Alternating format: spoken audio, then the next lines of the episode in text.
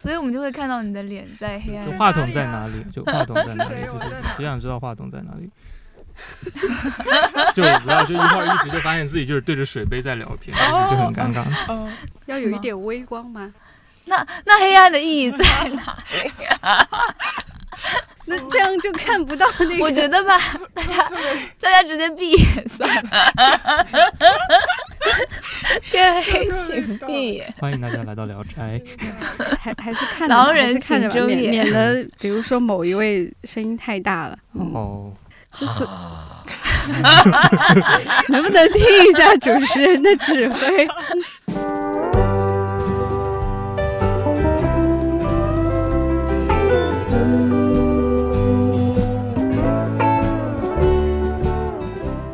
你好，我是看理想的音频编辑颠颠，你正在收听的是一档每周四更新的泛生活播客《看理想电台》，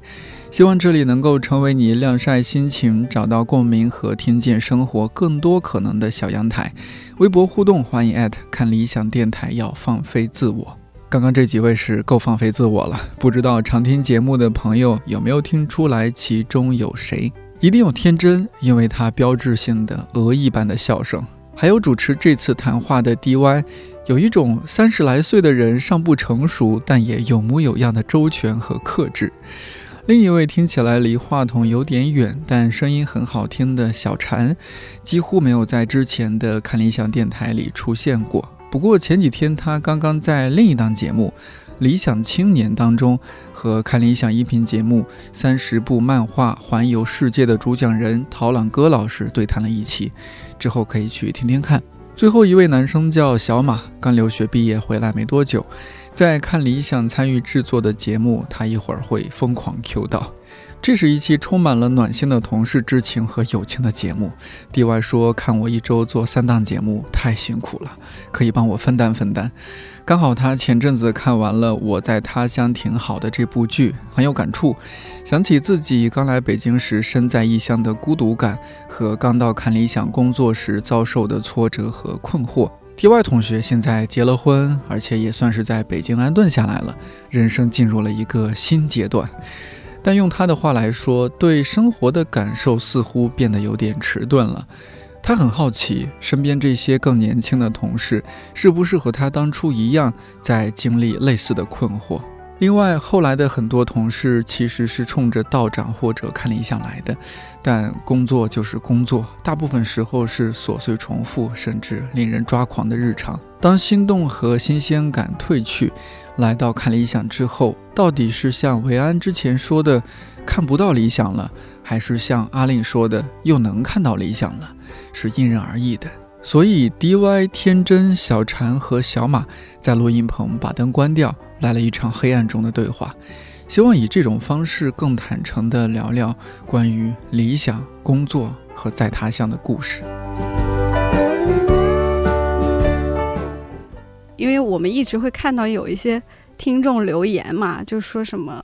很想到看理想来工作呀，或者是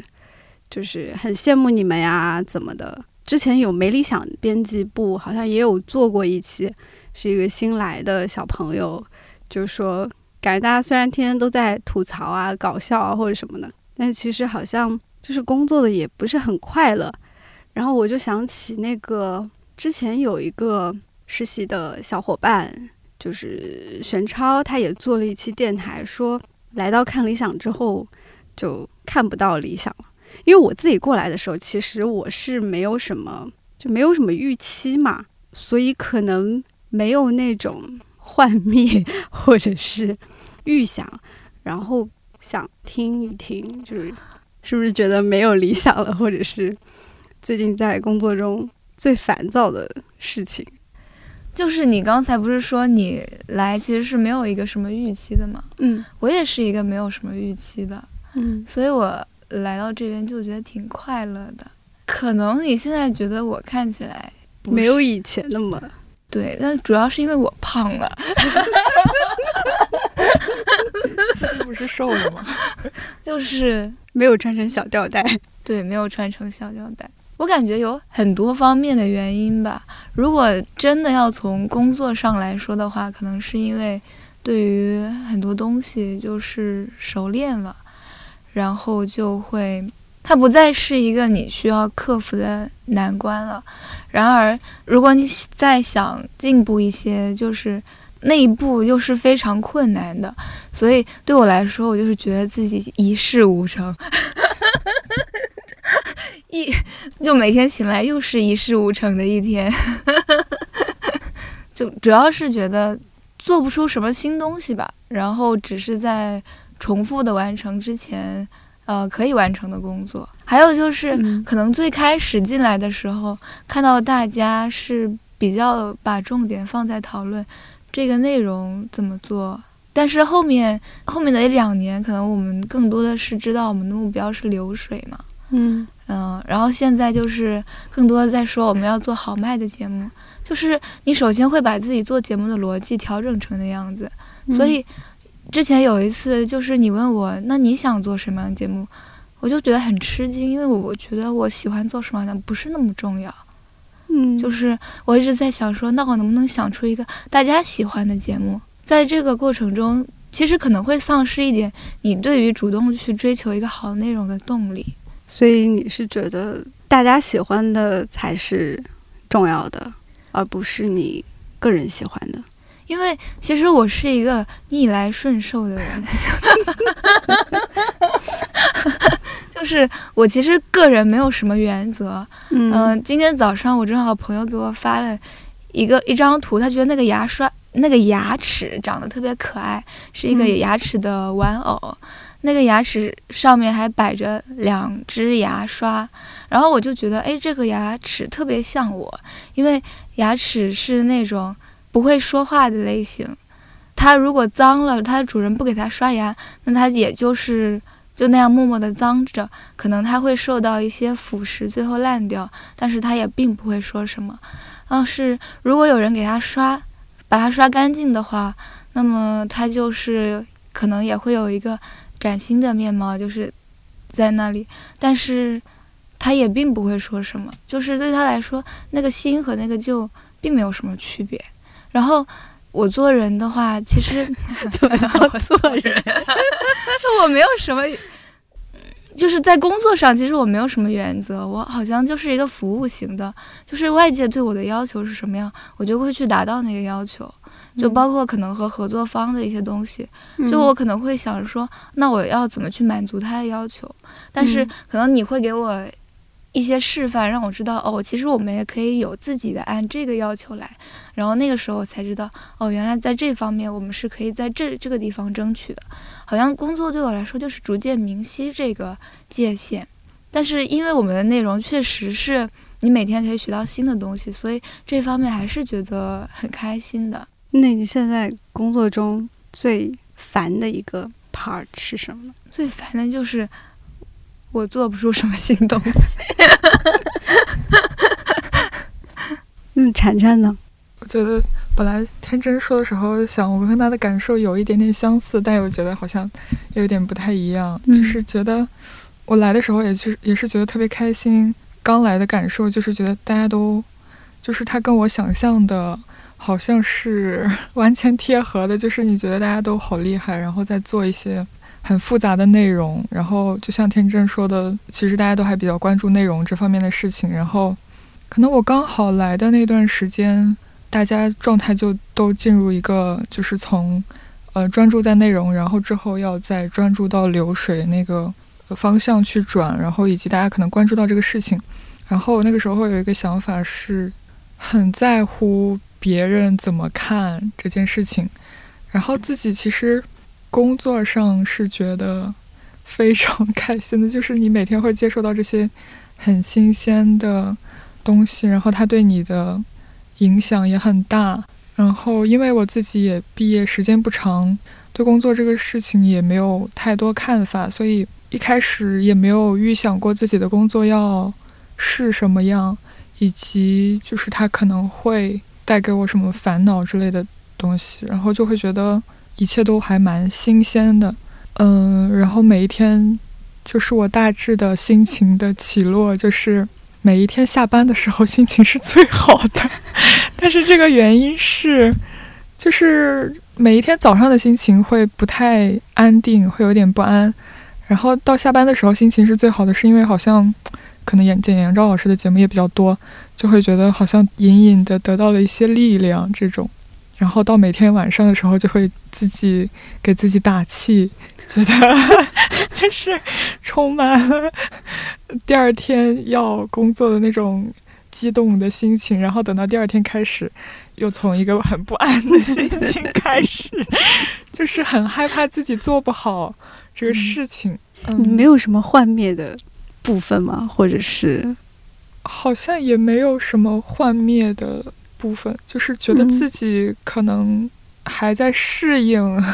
就是工作这个事情和学习它还不太一样，以及还在适应说就是可能会具体遇到的问题，有时候会觉得把一个东西从一开始到它做好还是蛮难的，要考虑很多因素，以及就像天真刚刚说的，就觉得。好像不是一个我能我想做什么东西，然后他就可能会被接受，会有到一个阶段会觉得哦，如果我有想到一个点或者一个想法，它可能可以用在节目中或者是一个选题的话，你会觉得哦，你想知道别人怎么看这件事情，以及就自己会觉得没有那么自信说出自己的想法，以及要去参考一下，比如用户要怎么。去看待这个话题，然后大家是想知道，呃，关于这个话题的什么内容，会这样去思考。但我其实也不太确定这样的思路就是是不是对的。但这就是我最近最大的烦恼。对，我就我以为大家都会有对工作的想象。我自己之前其实比较想做那种。电台主播就是 就这种白天的时候做一个自由撰稿人，然后晚上的时候就去电台，可能也不是天天去吧，大概一周去个几次。然后你凭什么？不是我的你的钱呢？什么我的钱呢？就是哦，你自由撰稿也是有钱的，是不是？对对啊，就是我我是希望，因为我看到你说一周就去个几次，就因因为应该不是那种。每天都会播的那种电台，这不是你能选择的。就是当时的想象嘛，我也忘记我是因为什么想象，反正就是当时我有想象这样一个工作节奏，嗯，就是白天是啊想睡到什么时候起来就什么时候起来，然后写一些东西啊或者什么的，就是那个时候可能还是有一个那种作家梦吧，就是不管是写小说还是写写专栏什么的，然后我又很喜欢那种。播音啊，或者什么的，就你们都没有吗？我我没有，我当刚开始一开始我本来想的就是毕业之后可能会去当老师，或者是就是 因为 因为语言专业毕业的，就是我周围同学就基本上都是去做老师了，所以当时念完书之后就以为自己也会去当老师，但是又不大想去当老师，因为就觉得好像很危险的样子。就是什么很危险？一个当过老师的人在这里。才想知道，就是就是感觉，因为他要跟人去面对面嘛，就是我觉得自己可能会搞不定，就是你要去跟他面对面，但是可能因为当时自己念书的时候，就是人的状态有点傻，然后就也没有想过后面会变成什么样子，对一份工作可能抱的期待也不是特别高，然后就觉得就是说，它是一份工作，它肯定会有你觉得。就是有你觉得很开心、很能学到东西的地方，当然就是相应的，就是也会有你自己觉得可能会有点困惑的地方。就是看理想是，呃，我毕业之后应该是第一份正式的工作。但是如果要是像地瓜要是问，就是我可能现在就觉得就是有怎么样的想法，我觉得其实也很难说，因为到现在，嗯，正式工作到现在可能也就五个月。其实说实话，可能很多东西我都还没有碰到。我已经忘了问题是什么了。就是你最烦的部分。最烦的部分大概是工作里面或多或少的会觉得，就是有一些可能让你觉得很挫败的时刻吧。就是呃，我现在是在跟《教父》《教父》这个节目里面，一开始因为它更新的速度比较慢。所以就是后面要调整它的更新频率，呃，调整更新频率之前，实际上就碰到了有听众就是反映，然后或多或少各种各样的问题，言辞可能是比较严厉的，然后自己在碰到那样的呃严厉的内容之后，自己整个人就慌了，就觉得就是啊，天哪，我要被开除了，就是就其实一直都在有这样的想法，就觉得好像比如说像前几天还干了一件就是很很很笨的事情，就是鲁迅。对，我还在更鲁迅，就对不起各位听众们，就是，呃，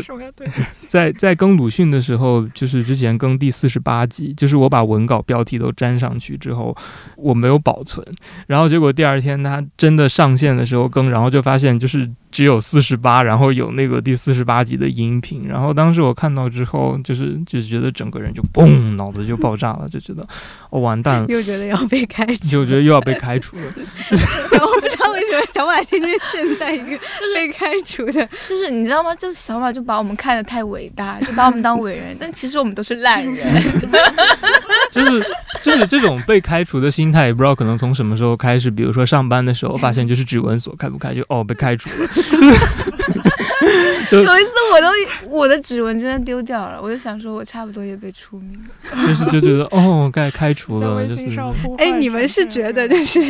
真的？你们要是被开除了，我不会给你们一些暗示或者明示什么的吗？就是自己在那里瞎想，就是有的时候我都不知道怎么接。就是或多或少会觉得有些挫败吧，就是一方面可能是自己的错误，但一方面可能是在节目里面可能也会碰到，比如说像有些自己可能没有做到，或者有一些可能确实自己的想法跟就是在节目里面可能碰到那种会有冲突，就是经文古文，对啊，就是就是有一些可能确实是。就是是冲突的地方，然后有些时候会自己会觉得挫败，然后会觉得就是自己一定要去严厉的责备自己，然后就可能就会变成这样。好吧，我突然觉得有一种 把自己的快乐建立在别人的痛苦之上，就是对他有成就感。对，我超有成就感，真是就是，比如有个名词，因为我不录了，我我我跟老师就是跟杨照老师做节目比较久，然后。慢慢的，我就大概会知道他讲的哪些词是大概会是长什么样子，因为他有的时候会有有那种台湾的习惯的用语，或者是一些历史学的一些专业的名词，我可能之前做他的节目中我就有查过，他就有讲过，然后发现你们哎，你们这想当然了吧？就是对，其实我会很快乐，倒倒不是倒不是会觉得你们粗心啊，或者是怎么样的。但没有想到给你造成了这么大的，没有，我们就是确实是粗心啊，就是 两层心情。一方面又觉得啊，我怎么没有看出来这个，这个应该改好的，然后怎么，哎，这其实还挺挺能听出来的。另外一层就好紧张，然后我怎么会犯这样错误？就是不是责备了？我觉得其实是一个，这是一个经验累积的过程。你想，你们开始做杨照老师节目多久？我是我是一七年。开始做的这个我懂了，所以我就是你就我 我知道我知道你很坦然。然后 我们是聊到什么？突然感觉就是突然说到了纠错的事情，就是对最烦的部分。就新新员工会觉得要开除了，刚才就是老员工说他就是觉得很坦然了，是这样子的。我有在给他们传授经验，让他们不要那么紧张。知道了吗，小马？我不录了。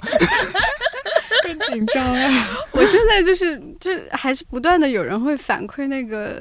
呃，中国原点通读计划第一季的那个有什么错别字什么，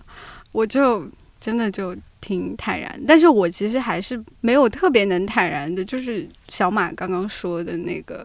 那个评论的问题，有的时候真的是觉得好气呀，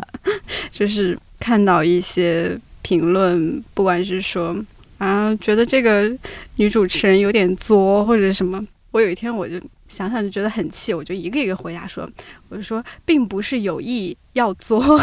就我大概表达意思就是我本来就是这样，但是如果给你造成了作的听感，非常抱歉，就是我其实心里并不抱歉，我觉得他有点苛刻，还是那种就是会很想去回怼。然后包括说之前在杨照老师，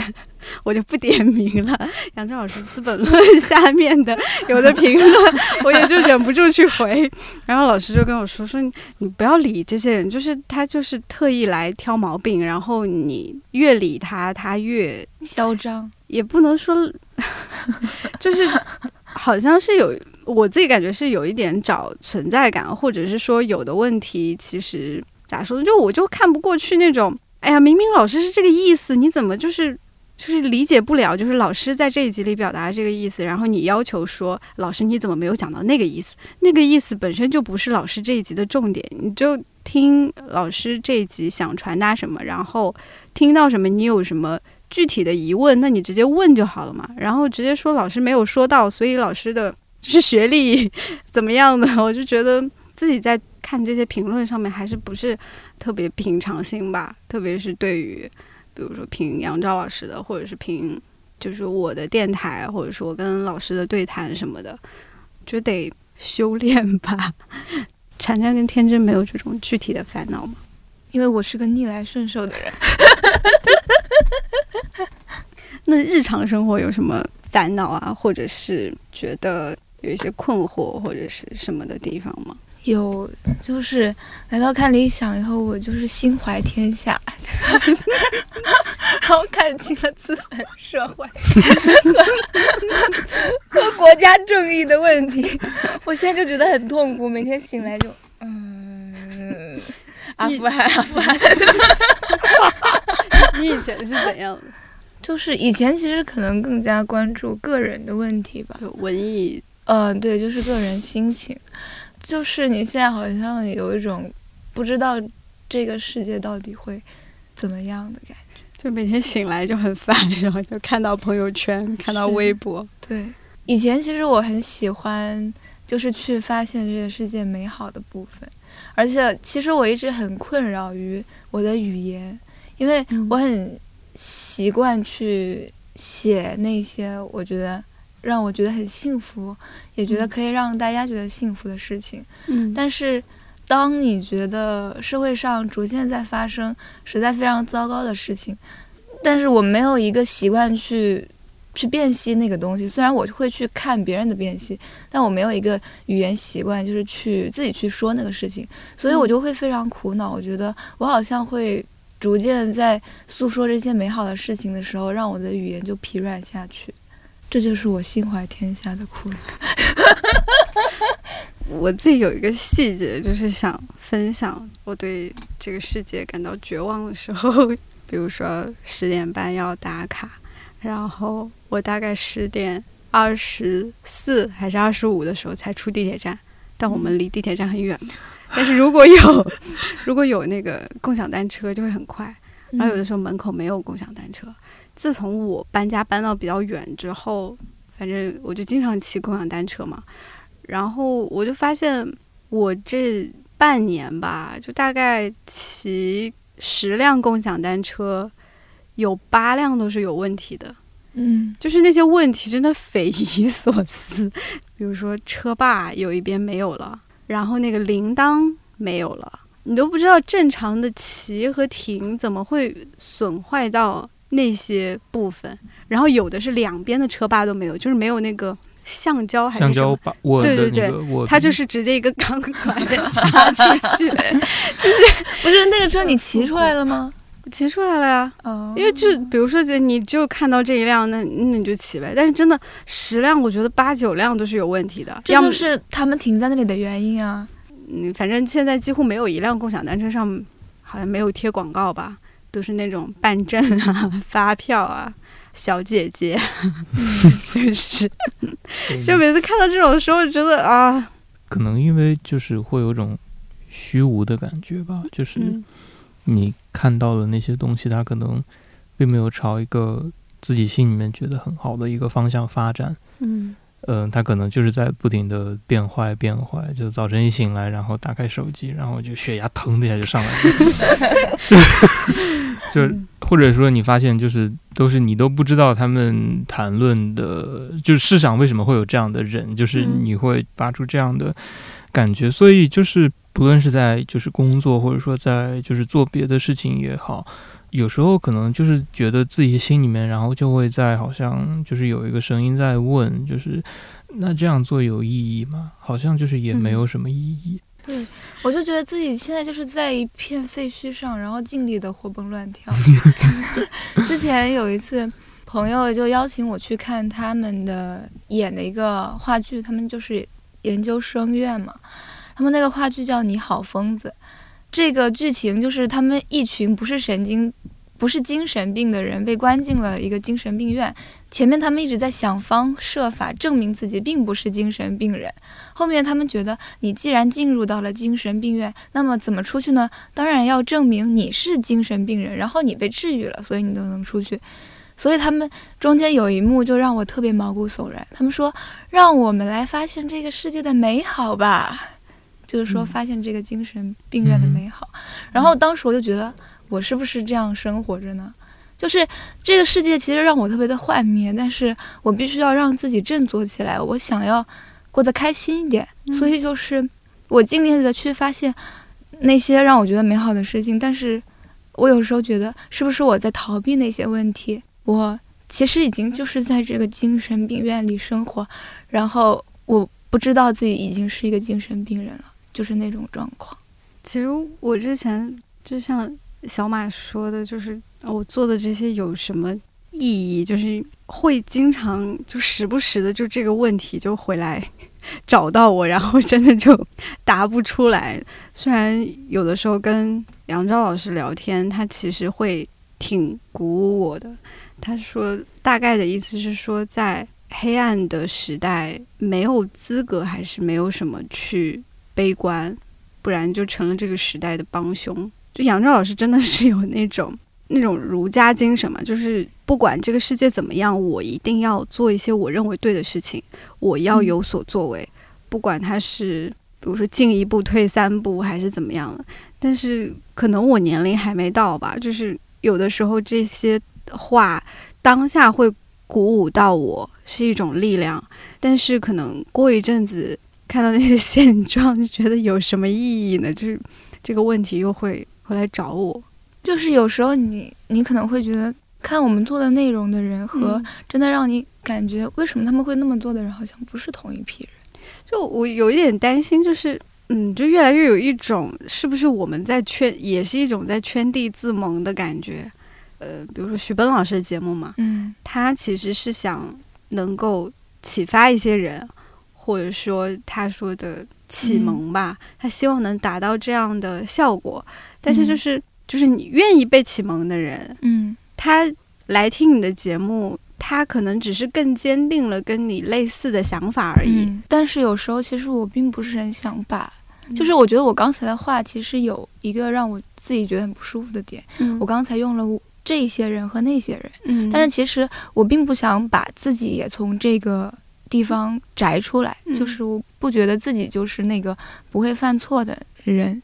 其实我对于很多进行公共发言的人，有时候我对他们是不屑的。这个其实是我第一次敢这么说出来，因为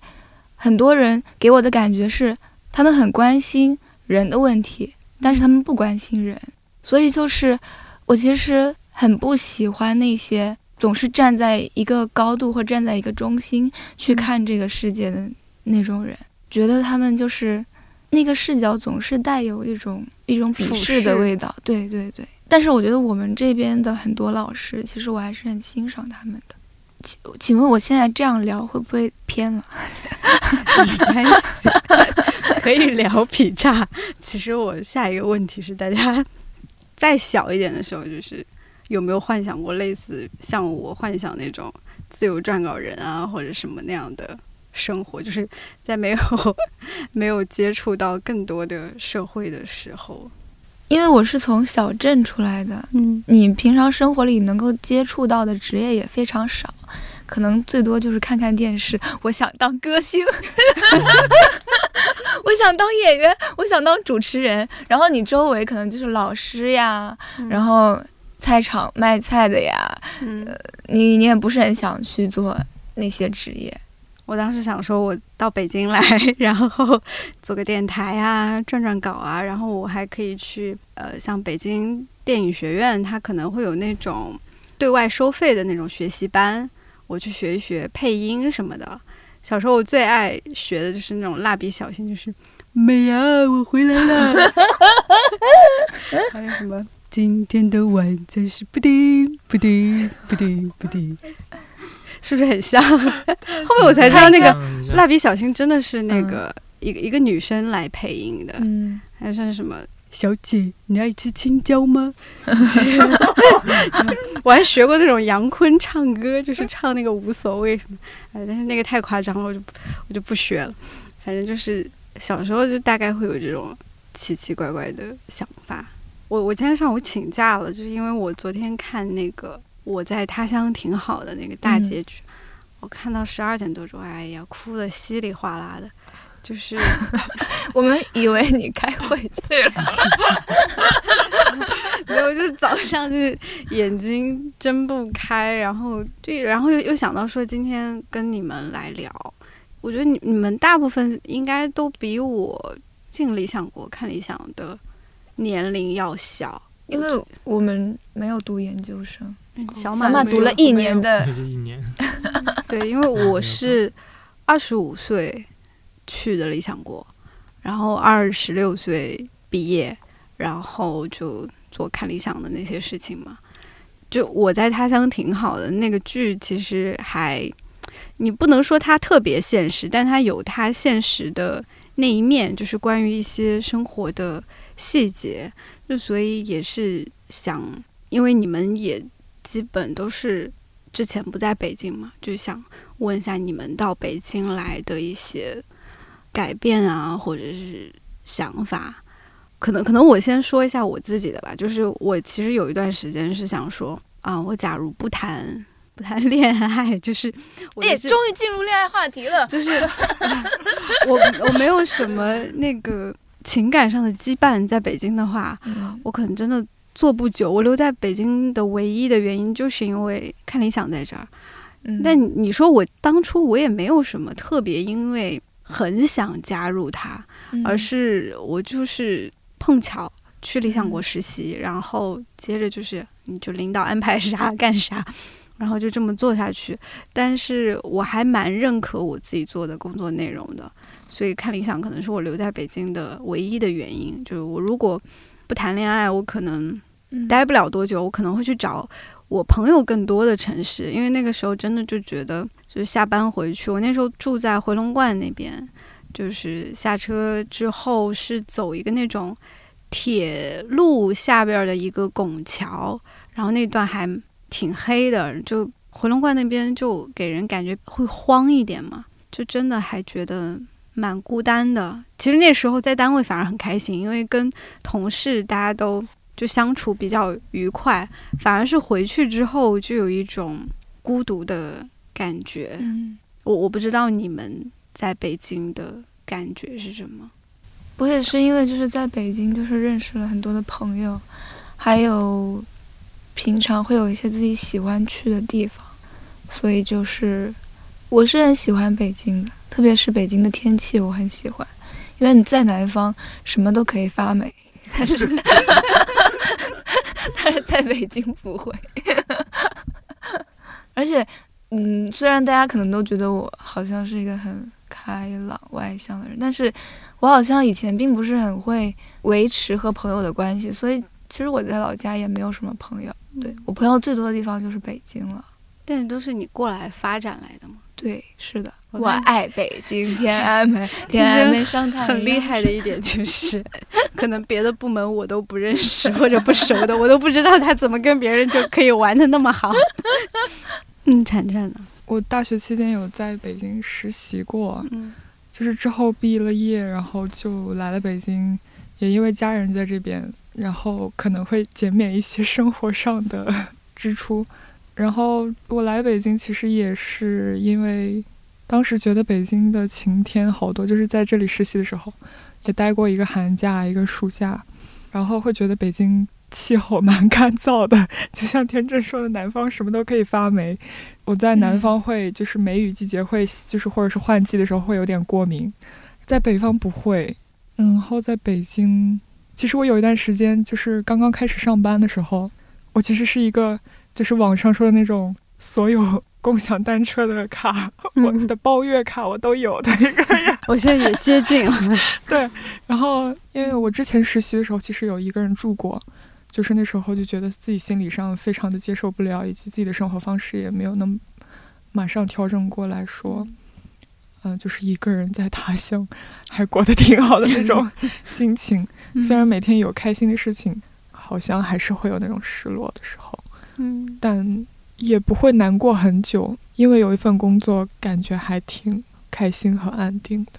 小马可以一起说一说，就是在北京的感觉。当时为什么来北京，就是因为因为自己很喜欢北海公园，就是好像自己心里面觉得就是哦，那是一个很很快乐的地方，就有点像那个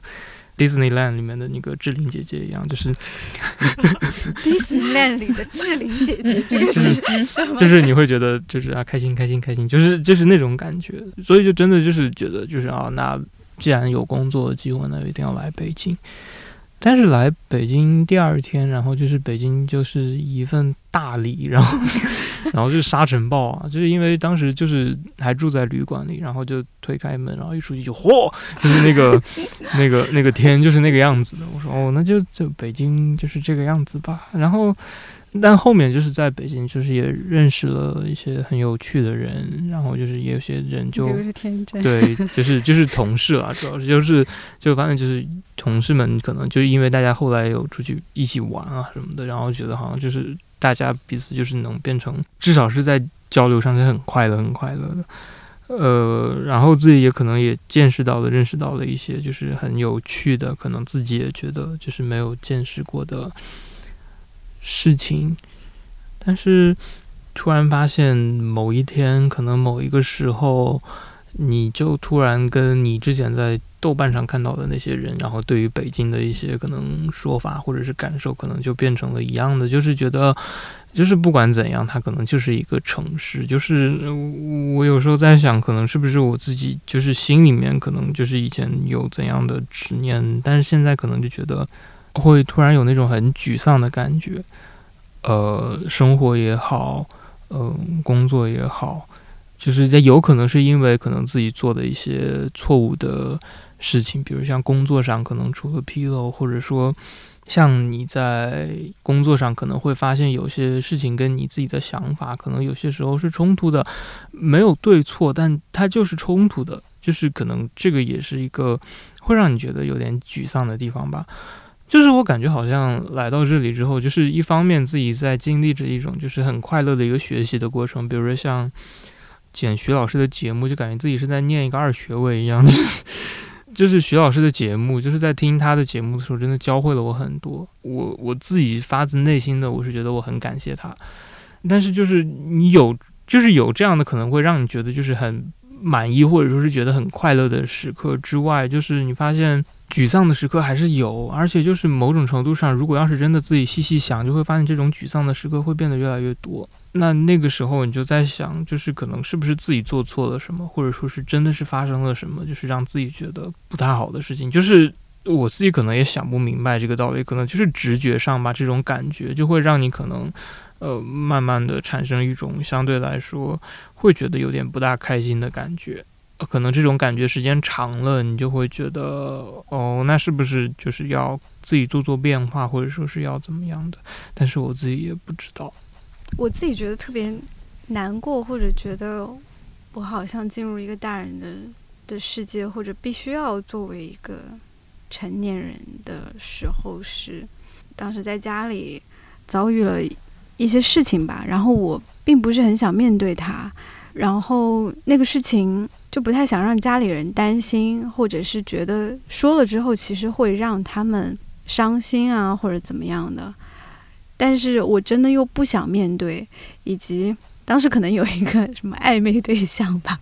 但那个时候也接近快要掰了。就是，嗯，我可能跟他有说过这个，就我当时遭遇的这个事情的前因。但这个事事情到了一个后果的阶段的时候，我跟他的关系跟当初不一样了，我不再能跟他说了。但是因为这件事情让我太难过了，就是那个难过的当下，让我觉得我没有办法去跟任何一个朋友再去重述这件事情的前因后果。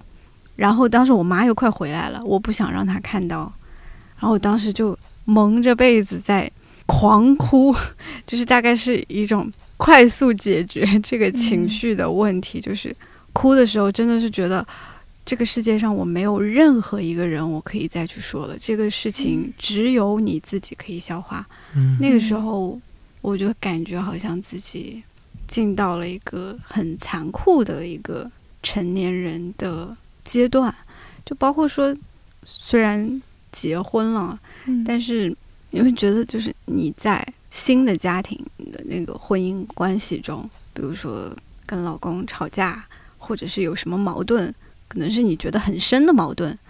但是这个矛盾并不一定会导向一个非常糟糕的结果。但是你那个时候已经好像没什么人可以说了，就是比如说啊、我的同事朋友们可能是你们，但我会觉得你们可能 get 不了那种感觉，因为就是毕竟我的感情经历还是稍微丰富一点，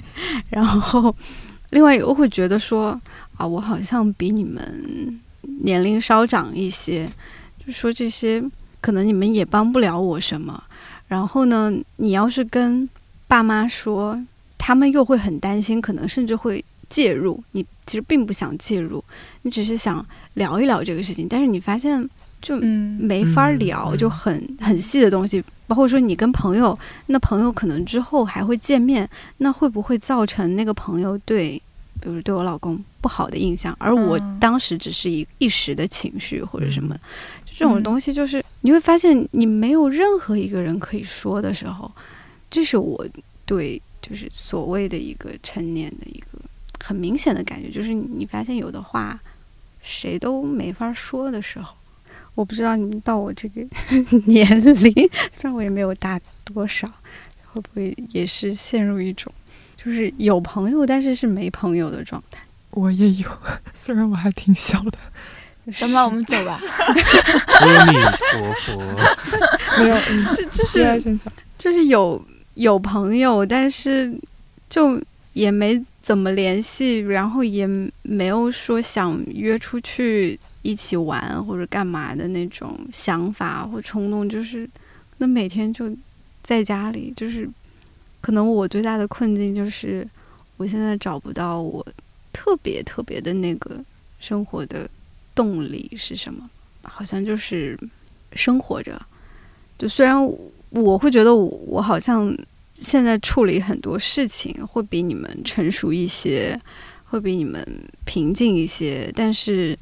我自己觉得我还是有很根本的问题的，就是找不太到特别有动力去做的或者追求的东西吧。这是我的一个一个困境，但是这个困境我感觉已经很多年了，就是偶尔有那种，比如说上线节目啦，会开心一下或者干嘛的，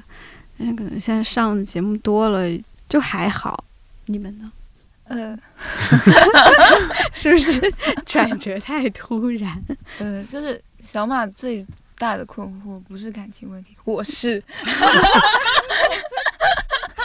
就是就我不知道为什么，就是我对爱总是就是特别的乐观，就是我的人生信条就是勇敢去爱，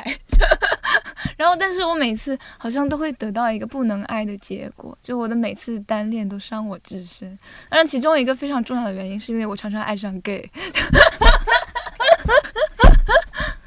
嗯，你们有没有目前特别希望完成的事情或者达成的状态？我想恋爱。珊珊？我也是。其实我们三个有一个共同的愿望，就是想恋爱。就是就是就是早日看到冰口龙介的驾驶我的车了。哦，对对对对对，就是最啊啥？驾驶我的车就是冰口龙介的一部电影。就我我们之前三个人有就是看过他之前的一部电影《偶然与想象》，我们在办公室里看，在下班后，就是下班后哦，下班后，下班后，对，就就操，不是这不能剪进去了，就是嗯、小马又要发那个磕头的表情。就是那天晚上看完电影之后，我们三个人就在办公室，然后就大家就很就很难过，就是大哭的大哭啊，就反正就是就会觉得就是就感觉就是生活真的就是被狠狠的刺中了，所以就是、啊我很开心哎、就是就是人的情绪是各异啦，就是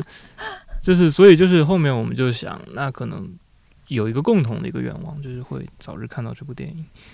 哦，但是他现在开始颤颤了，对，颤颤。我也希望早日看到《驾驶我的车》，因为我老觉得就是以前读书的时候，就是又聊回感情的问题，想谈恋爱，没有。之前读书的时候就会觉得有很多状态，就是看王家卫的电影好像很有感觉，你会觉得好像它里面也讲了一些很大的事情，然后也讲了一些很私人的那种感情。比如《花样年华》里，或者是那种《堕落天使》，就是有讲很多，就是只有你一个人坐着的时候，然后在想这个感情的问题 时候，会想到的一些细节或者是心理状态。然后工作之后看的电影，就可能觉得就是把这个王家卫替换成了 并购龙剑，对，就是会有很多，他会关注到很多亲密关系的那个课题。然后他的电影里，你就会还是会有那种感觉，就是这是你一个人坐着会想到的一些事情，以及是真的真实生活中很多很隐秘的情绪。为什么聊这个？就是好像到了一个，我还年纪蛮小的，但是会觉得到了一个懂一些什么，但是又其实不完全懂的年纪，然后会觉得其实。嗯，比如要谈一些，嗯，我自己现阶段的目标，以及我之前做过的什么觉得很棒的事情，这些记忆好像都没有那么明晰，会觉得一个阶段就是在过好一个阶段的生活，然后最近一阶段的，就是很想看《驾驶我的车》这部电影，好像它就变成了一个，比如之前七月底说。啊它是八月的一个盼头，现在八月没有，它还没有上映，它就会转变成九月的盼头，就是生活里的盼头变成了这些很小的事情。我想起我周末的时候包了饺子，感觉那种外面其实各种天翻地覆、各种糟糕的事情在发生，然后我在这里安安静静的包饺子，嗯，然后还挺好吃的。一会有一是他的盼头呀，就是一种好吧，那我就就先这样生活吧。我我我最近都很少分享朋友圈，我觉得分享有有什么用呢？有什么意义呢？会会有这种感觉，然后就是说我还是把自己的生活下次赞点起来，大家朋友圈的意义就是收赞。嗯，其实最后一个环节可有可无啦，就是。因为一直是我在问嘛，然后我觉得大家可以有一个那种类似于所有人问所有人，就是随便问我也可以问。你现在是不是很累？现在是指的，就是因为你不是管我们部门吗？嗯，我怎么感觉我在这个 有一点哽咽？有没有？就是其实我也知道，就是包括你。喊我们几个一起来录这期电台，目的是想让我们更加放松一点。就是平时就因为觉得自己做的不是很好，就刻意不敢跟你讲话，也不敢看你的眼睛。但是会其实知道你一个人，然后要面对这么多人的垃圾，就 就会想说你应该很累吧。我其实会觉得蛮挫挫败也好，或者是怀疑自己也好，就是在于我好像觉得大家没有工作的特别开心，所以就是其实其实就是想聊一聊，就看看你们的想法和感觉，就是想看看你们不开心的点是在哪里，我可不可以做一些什么，让这个工作的过程可以开心多一些。因为我其实很烦的一点是在于，就是我的领导他也没有怎么领导我，就是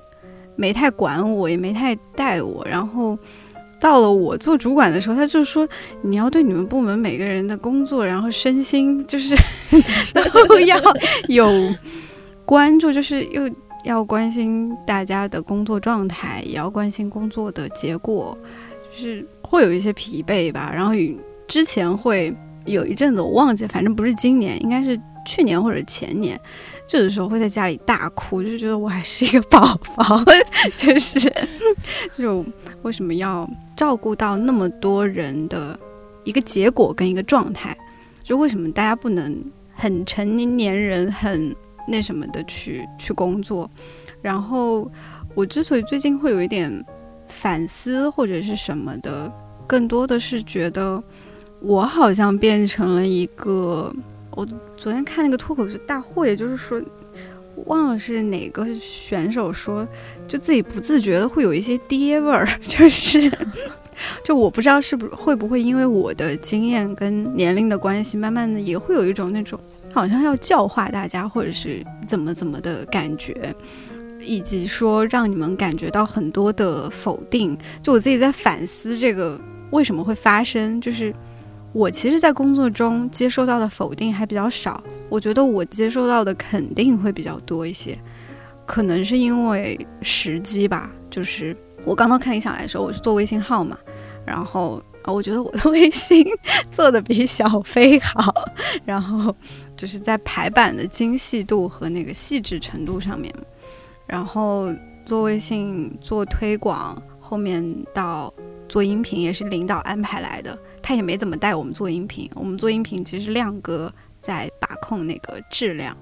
他没怎么在管，就意味着他其实对音频的那个标准没有我高，就是我没有被他怎么的去评判过，或者是怎么的指导过，这个可能偶尔会那种很细节的事情，但是等你们来的时候，我们自己做音频的这一套东西已经很成熟了，它有一些标准在那里，然后可能我就会用这些标准去要求你们。所以你们在一个有标准的一个状况下，可能就收到的否定会多一些，然后继而不管是说怀疑自己也好，还是挫败感也好，会多一些。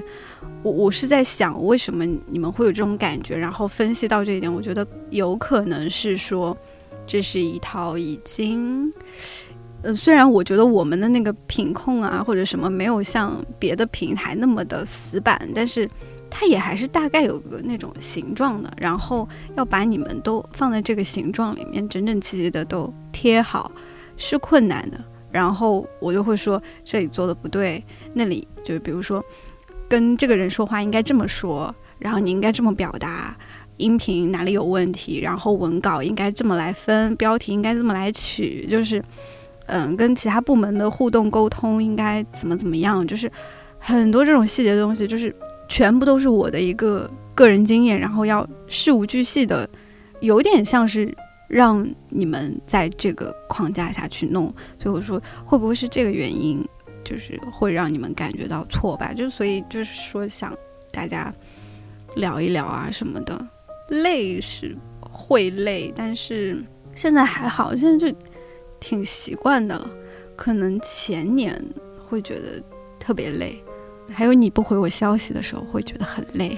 就是就是这个人，你抓不住，就是，就是有一天真的很过分，就是反正就很久没有回，然后就很着急，然后我甚至让香玉去找他，就因为我不知道他家在哪里，我不知道他是不是出什么问题了，就这个人又不回消息又不接电话，我现在更嗯觉得心累的是可能要帮大家去做很多东西，就是。可能协助大家去，呃，做一些选题，就是我得有一些反馈啊，有一些帮助啊，就是让大家就是有点像那种长起来嘛。然后我自己想做的东西可能会进度比较慢，然后我也觉得我积累不太够，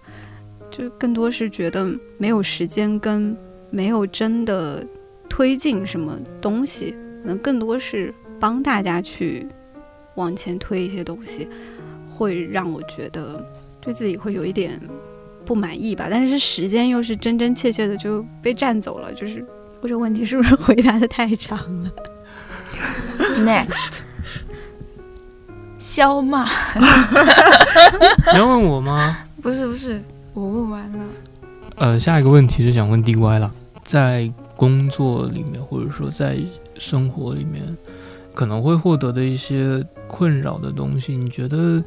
那是一个可以自己像伤口一样那样，是可以自愈的那样的一个状态吗？还是就是我们只是把它搁置在了那里？我越来越倾向于一个去去处理它的一个状态。嗯我觉得搁置也是一种处理，但是就像我昨天跟你说的，就我也不知道是不是因为我们现在这个工作它都有一些标准，都有一些什么，以至于你们会没有怎么说有那么多的问题，或者是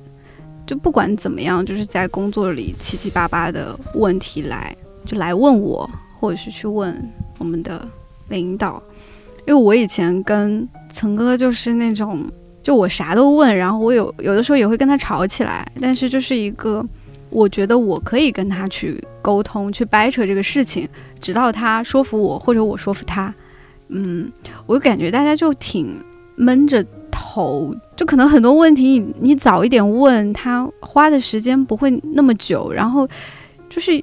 有一点恶性循环，就是你一个东西，你一旦花的时间久了之后，然后最后又得到一个可能是否定的结果，你对自己的那个否定会更大。就是我会觉得不太是一个恶性循环，所以我更期待的是一个，那有错那就犯，犯了错，然后我就之后就改这个错，然后我就是那种有点类似于小步快跑，但是不太有畏惧的那种。不要担心被开除，就是就我救命！我我我自己从来没有那种嗯要被开除的那种感觉，倒不是觉得我很很自信，是我觉得有问题就就问嘛，然后有事情就解决它，然后一些解决不了的事情，我就会跟自己说。这个事情一时半会儿应该解决不了，我先把它放在一边。就是我会给他一个处理，是放在这个框还是那个框，可能跟我星星座有关系。就是 就是一个现在看起来会比较理性和冷酷的一个状态。比如说，我现在觉得我最大的问题是没有特别大的生活的动力，但这个问题就是你现在回答不了的，那就先先过着呗。就你们在工作中最开心的，就是交朋友的时候，可能老师，还有就是老师给你一些工作之外的关心的时候。嗯，哦，在这里。要要表扬。秀一下，没有，就是呃，是因为我和骆宇君老师有一件大事，就是我心里当然是很。也也非常非常开心，就是和和许奔老师、和杨照老师，还有和徐宗老师。好了，不要找我都觉得很开心。说 骆老师，好，对，但是骆老师这件事情太大了，我一定要讲，就是要发朋友圈，还要在，是，就是因为我没有在策划《故事便利店》第二季，然后。然后最近就是和骆宇军老师就有一些联系，然后他那一天突然给我发了一个拥抱，呃，不是不是不是不是，是其实他平常就可能跟我讲话就会比较活泼，然后比较可爱的那种。那天他打了一段非常的真情实感，然后又有一点点呃特别规整的文字，就是就是逗号句号都非常整齐。他说。姑娘，我在淘宝订了一方张请人篆刻，从上海寄给你。印文天真烂漫。我在认识你之前，自己去年遇到很不好的事，当时内心很难受。后来就是在台湾这找一相熟的篆刻人，刻了一方天真烂漫，一方异性湍飞，算是给自己的余生打气。不想后来真的认识你，真叫天真。那张不贵，但当做一祝福，谢谢你啊！应该过两天会收到。呃 就是那天就是收到了这个消息，然后后来和晨晨一起回家的时候，我们两个就哭了一路。世界上怎么会有这么好的人？对，就是你就是在工作中，其实意外就是会收到很多的关心，就是会。很开心的地方，今天化妆了。纸巾呢？黑，太黑，太黑了。那晨晨呢？好像也是有时候来自老师的肯定，或者是同事的肯定，你会觉得特别开心。好像也是跟就是自己做的内容有关。我最近一个很开心的时刻是，好像是昨天还是前天，就是。剪了杨照老师那集，也是重述中国通史第二季，那集是讲是讲春秋时代为什么会有那么多自杀的人，然后老师讲到赵氏孤儿的故事，后面又讲到一些左传中的呃关于就是那个时代的人为什么选择结束自己的生命，为什么选择去死，大部分是因为忠义或者是一些别的事情。我我那天是剪完那集回去又。自己审听了一遍，然后当时是觉得开心的一个点是，我这集剪的真好。然后对，没有。然后第二个点是，老师里面有讲到，就是明明他是一个，又是我们提到，比如提到春秋时期那那个时候的人重视忠和义，就是也跟老师讲孔子的时候那个有关系，就是你会觉得它是一个特别原则性的东西，以及。它是一个过去的很老的关于礼仪的教化，类似于这样的故事，但是你就觉得杨照老师讲出来会有一种，他和你很亲近，这个人好像就生活在你身边，他为了义去死，就是即使他和那个国王对峙，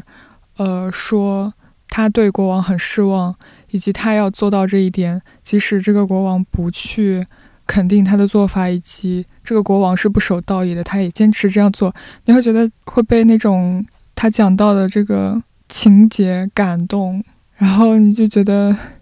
就当时很触动，就是会回到那种，就反正你晚上在听这一集的时候，你会觉得很激动，然后你你当时就想，哦，就是从这种得得到力量，你就就是我刚刚前面说的，每天会在。结束的时候，心情变得特别的激动，然后就是觉得这些时刻是很开心的。小满，我的就是可能因为我并没有来这边很久，所以也没有跟老师之间可能会建立一个，可能后面会有机会了。但是我发现，可能现在剪辑的，就是可能有一部分快乐，其实是来自于剪辑的这个过程中，可能不是说是这个剪辑带给我的一个成就让我觉得多快乐。可能是因为我本人很恶趣味，就是 经常会截一些，就是我我会在剪片子的时候会就会发现，其实就是我想在剪到的，呃，像杨照老师也好，徐老师也好，这两个老师他们其实有时候是有一些小品的潜质在里面的，就是就是感觉他们有时候会用一种很灵活生动的语言来去讲述，这是一个。很棒的一个地方，但是有时候其实你要是把其中的一些片段单拎出来，你会发现就是，哎，就是就会觉得它蛮搞笑的。我有时候会发给天真跟闪闪听嘛，就是然后天真跟闪闪也会发给我，为什么没有了？对吧后来就是有时候就就很就是会剪，就是会觉得好像我赶快先剪完好了，然后。就是我觉得好像这个东西有点太恶趣味了，就是可能也就只有发给产产会多一些，但是后来产产有跟我讲，他有建一个文件夹，然后里面就是所有都是我发给他这些东西，我就觉得很可怕，就万一哪一天他把这个文件夹，然后比如说给了杨照老师或徐老师，那我就可能真的要被辞退了，就 是就是，没事，我们这期电台录还放在后面，这后面都是很就是大家应该会很想一下，就是但是就是一定要说就是。这些跟跟着老师在听节目、剪节目的过程中，真的学到了很多，尤其是徐老师，因为有时候我发现我在剪他的讲鲁迅的节目的时候，我自己一个人会剪上头，比如说像呃，很好的说剪好几遍嘛。呃，不是，就是就是，我记得好像应该是，比如说像前两天剪那个。呃，鲁迅跟梁实秋，然后还有跟太阳社后期创造社论战的时候的那一个情况，就是你能很明显的感受到，就是徐老师他，因为你之前一路可能捡过来听过来，你就能了解到徐，就是鲁迅他其实当时是一个呃时代的一个特别，就是站在那个文学思潮顶尖的一个人。然后他们又是后起之秀，就是但是他们又就是好像就是又是在有一种就是拿前辈开刀的那样一种心态，然后去用一些可能很。恶毒或者说是很一些在现在看来可能自己心里面觉得不大能接受的一些言语去攻击他，就有点像我们现在看到的生活，可能也是跟现实生活里面可能感觉是有一些呼应的东西。但那个时候就是你在听徐老师讲，然后你一边剪，然后觉得就很痛苦。就徐老师讲的很好，但是就是那个历史的故事又会让你觉得很难受。所以说就是我感觉就是徐老师跟内容就是让我觉得上头。还有包括就是像杨照老师，然后他在讲那个曹操的那个短歌行的时候，应该是上一季奇幻录，就是还有讲到就是时间流逝，然后那个感觉，包括我这一季就中国经典第五季预告一下，后面会有古诗十九首，真的讲的很好，就是嗯。这个里面内容，比如说它有涉及到一些关于生死、关于时间流逝的事情，就当单是在你整理文稿的时候，你就已经觉得就是心里面真的就是听见咣啷咣啷的那种声音，就觉得太难过了，就是太上头了。你就会觉得就是说，你会因为这些内容，就是感受到你在剪它的时候，你觉得你确实是你自己已经不见了，就都剩下这些老师的声音，你会觉得那个时候你是很快乐的。好吧，那我们。这期就结束在节目推广中。其实最后真变成节目推广了，对。